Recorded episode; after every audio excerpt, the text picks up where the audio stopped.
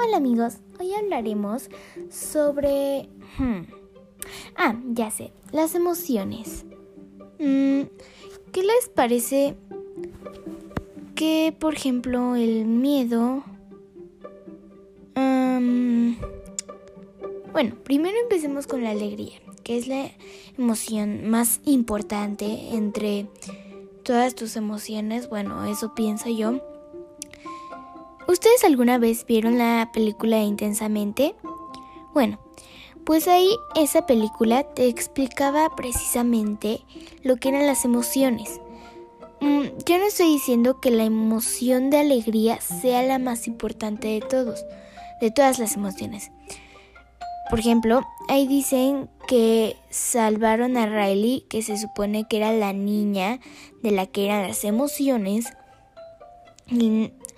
salvaron a Riley de un pensamiento que le habían puesto recordando sus tristezas, pero no sé, no precisamente las tristezas que pues las tristezas que te tienen ahí triste sin hacer nada, o sea, me refiero a las tristezas que mm, es más, no se llaman tristezas porque, o sea, no tienes tristezas en realidad.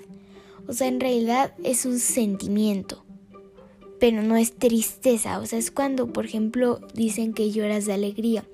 Y es que te da tanta, pero tanta alegría que hasta lloras, o sea, tampoco es que llores, es que... Así, pero... Tal vez se te salga una lagrimita por ahí. Por ejemplo, cuando te emocionas mucho, mm, tú me entenderás si eres una mamá o un papá. Cuando viste por, por lo menos por primera vez a tu hijo mm, hacer algo, ¿no? Y que te dio tanta alegría que te salió una lágrima del ojo. Mm. Mm. A eso me refiero. Y entonces por eso desde ahí las emociones empezaron a mezclar, porque antes alegría, que se supone que ahí representa la emoción de alegría, pensaba que era la más importante y se preocupaba mucho cuando Riley tenía otras emociones como tristeza, enojo o desagrado. Ahora sigamos con tristeza. La tristeza, pues a veces está bien sentirse triste, pero por ciertas cosas. Tampoco es que hagas un berrinche, por ejemplo, cuando tus papás no te quisieron comprar algo. Eso es diferente. Se vale llorar, pero por cosas, mm, por ejemplo, que extrañas a alguien y así. Mm, pero tampoco es que hagas berrinches a cada rato. No, no te estoy diciendo que hacer berrinches están bien. Solamente te estoy diciendo que la tristeza por ciertas cosas está bien. O sea, está bien llorar. Que, por ejemplo, si una vez extrañas a tus papás tu primer día de escuela, llora. Porque... Mm, si tú dices, ay, pero es que se van a burlar de mí, no importa, porque ellos, en realidad, pues no saben. Ellos, mm, pues qué, no les hagas caso, ellos qué importan, tú eres tú, no eres ellos. O sea, ¿qué importa que ellos estén burlando de ti si tú te sientes triste? O sea, está bien, está bien. Mm, igual, Ahora sigamos con la emoción de mm, miedo. El miedo a veces se pueden burlar de ti. Y eso pasa a veces muchas veces. Y que por miedo a veces no haces muchísimas cosas. Por ejemplo, de que una vez te ofrecieron ir por paracaídas o irte en un globo aerostático.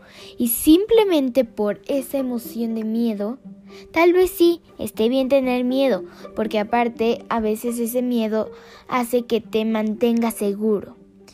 Pero hay veces que te pierdes cosas inolvidables solo por miedo. Mm, yo diría que superes tus miedos, que te avientes a hacer las cosas. Por ejemplo, ay, es que me da miedo hacer tal cosa. Por ejemplo, me da miedo ir a mi conferencia de esta tarde. Ve a la conferencia y vence tu miedo.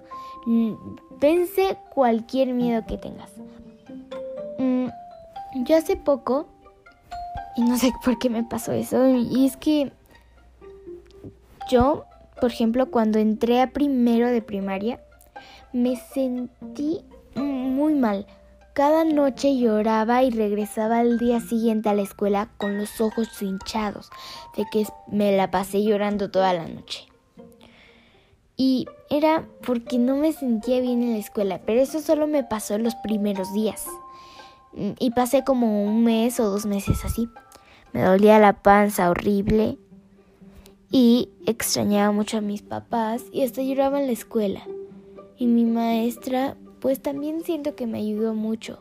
Y más mi mejor amiga, mm, la cual no voy a mencionar su nombre, pero mi mejor amiga dijo, mm, bueno, siempre platicaba conmigo y me decía, no te preocupes, Sofía, aquí estoy. Y pues ahí en adelante hasta ahorita que ya el lunes, o sea, el lunes ya es mi primer día de clases de cuarto y me puse igual hace como dos meses. Es más, un mes. Y apenas me acabo de calmar hace como medio mes. Porque me llevaron como a la psicóloga y todo eso, ¿no? Y no sé por qué me da más miedo, o sea, no te debe de dar miedo la escuela. Y más porque sabes que muchos en tu escuela te van a apoyar. Tienes ahí a tus amigos, tus maestros y aparte no sé si en tu escuela sea igual, pero en la mía hay una psicóloga a la que le puedo confiar todas las cosas que le diga. Y esa psicóloga también me ayudó muchísimo a superar mi miedo a la escuela. Y es que no es que tenga miedo exactamente, sino es que a veces te llega como un sentimiento, ah, un sentimiento como de, ay, no puedo, no puedo, ya me da mucho miedo, pero te digo que no es exactamente como miedo, o sea, no sé, es como, ay, no sé cómo explicarlo, pero no es miedo, porque, o sea, ya estás acostumbrado a irte a la escuela desde primero. Es más, desde que eras bebé ya ibas a la escuela. Bueno, no sé tú, pero yo sí.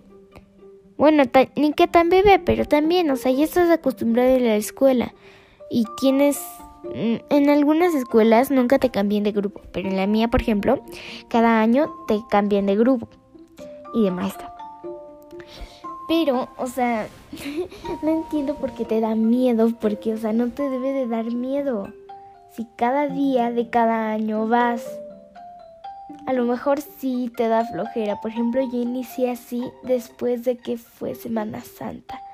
O sea, después de pasar dos semanas grandiosas de vacaciones, al día siguiente eh, empecé así como de y extrañar a mucho mis a mis papás. Y casi siempre me pasa regresando de vacaciones. O sea porque estás cada minuto y cada segundo de cada minuto y cada hora con tu papá o mamá. Mm, y cuando llegas a la escuela pasas siete horas o más o menos sin tus papás o nadie de la familia. Yo lo que decía es que en mi escuela no tenía nadie, nadie a quien hablarle con confianza, a quien abrazar y así.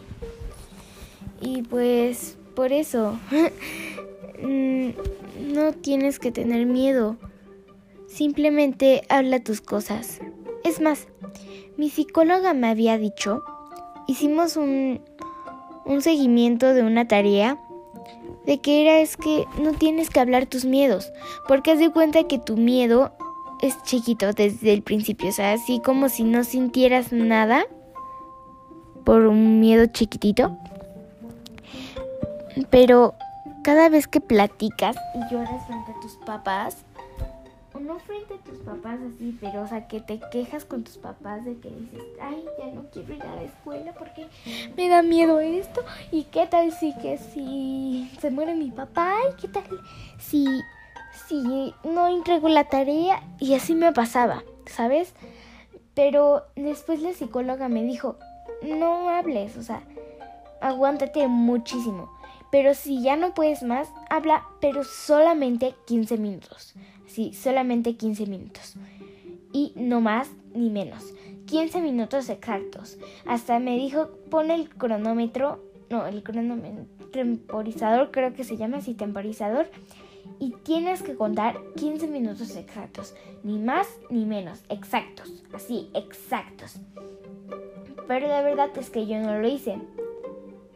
O sea, tampoco es que no le haya hablado a mis papás, sí, no les hablé no se me hizo necesario. Dijo que era opcional, pero que no, que sí, que más que nada solo podía hablar si lo necesitaba muchísimo. Pero más que nada lo tenía que escribir en un cuaderno. Mm, por ejemplo, si me preocupaba, ay no, no, no, no, no. ¿Y qué tal si se me olvida llevar la tarea? ¿Y qué tal si no sé qué? Pero le pusimos así la psicóloga y yo un ¿y qué tal si? Y el ¿y qué tal si? puso un cuaderno con título ¿y qué tal si? Y ahí iba escribiendo todos mis ¿y qué tal si? Y luego me tenía que llevar ese cuaderno o esa hojita con la psicóloga. Y le tenía que decir todos mis ¿y qué tal si? Y tenía que poner una solución para las etiquetas irreales. Y ella me puso como ejemplo su correo, que le llegaban correos para ella y correos que, por ejemplo, que en su oficina había varios correos, ¿no? Y que había correos que no eran para ella. Y, por ejemplo, me dijo, si hay un etiqueta si se, se hace real, mm, son de como de solo 1% de 20% se hace realidad. O sea, es como si uno de 20 correos sea tuyo nada más. Y los demás son correos basura. O sea, ¿y qué tal si basura? O sea, que no te sirven, o sea, que los ignores, que los pongas en una burbuja y los dejes ir. O sea, que no te importen. O sea, claro, también me puso como ejemplo una comida.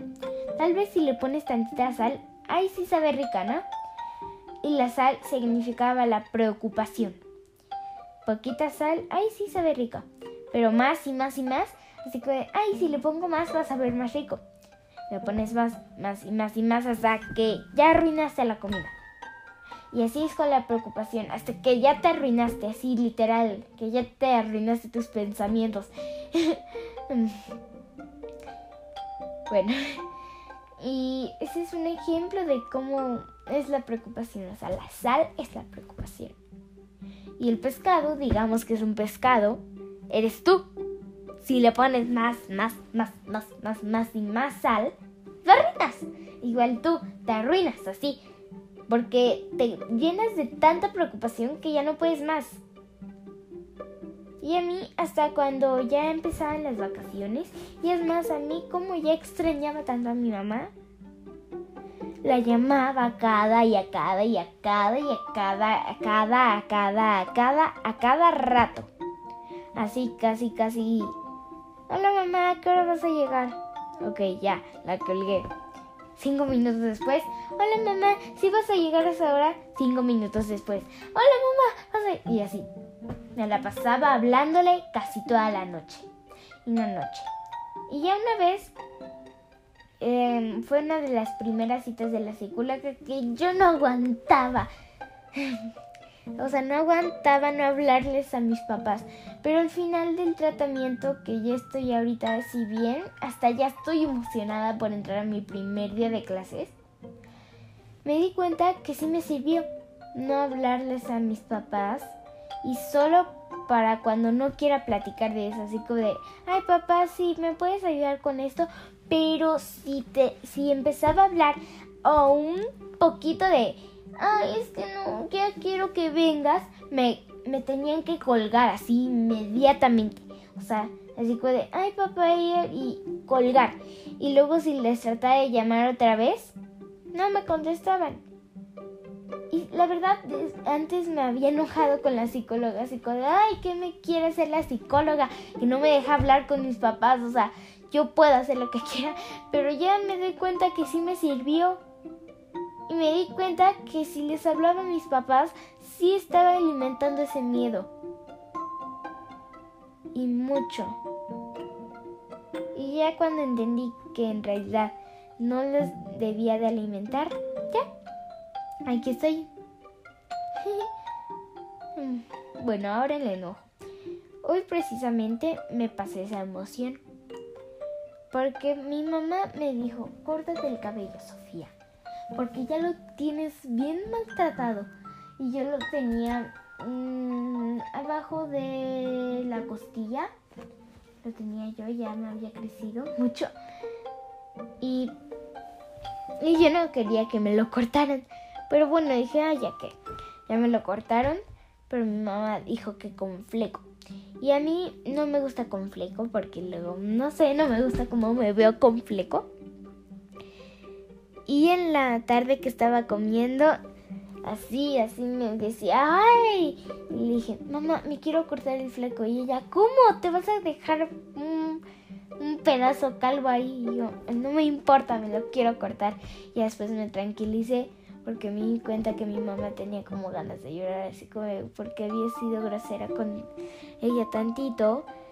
Y me dijo, ojalá que algún día seas consciente de la grosería que hiciste. Y dije, ya después me salió una lagrimita del ojo. Dije, ¿me perdonas, mami? Y me perdona porque tus papás siempre te van a perdonar. Porque son tus papás, ellos te aman. Ellos te crearon, o sea, ellos te van a amar siempre. La, en, bajo toda circunstancia, ellos te seguirán amando. Siempre, siempre, siempre, siempre. Y entonces yo así, así, ay, esto, no sabes cuántas ganas tenía de gritar. O sea, así de, ah, pero está en un restaurante, así que no podía gritar me iban a decir, había niños a mi alrededor y, y así como esa loca, ¿qué le pasa?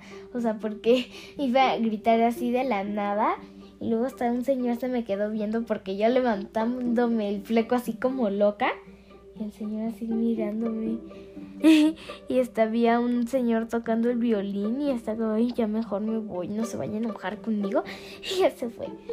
Y bueno, pues también el enojo a veces también es malo. Y dicen que no te puedes enojar con las personas porque tú mismo te estás enojando de ti mismo. Mm, y ahora, ¿qué emoción me falta? ah, ah sí, desagrado. El desagrado, pues a veces mm, esa emoción no me cae tan bien en ciertas cosas. Por ejemplo, cuando dices, ay, no quiero porque no me gusta y dices eso cuando ni siquiera lo has probado nunca de tu vida. Y a veces sí me ha pasado eso, ¿eh? Pero mi papá me dice, ay Sofía, ni siquiera lo has probado, pruébalo. Y bueno, dije, ay, ya que ya lo probé. Y la verdad es que una vez mi papá me dijo, cuando probé por primera vez el sushi, ay, mejor no te voy a dar porque luego ni te voy a sacar de ahí. Y ahora le pido cada semana a mi papá, papá, vamos al sushi, papá, vamos al sushi. Simplemente, antes decía que no, porque decía que no me gustaba cuando ni siquiera lo había probado. Y bueno, ya terminamos con este podcast. Gracias por escucharme. Bueno, si ustedes quieren suscribirse, suscríbanse por favor. Mm, no, suscribirse no. Hagan lo que ustedes quieran. Síganme lo que quieran. Bye.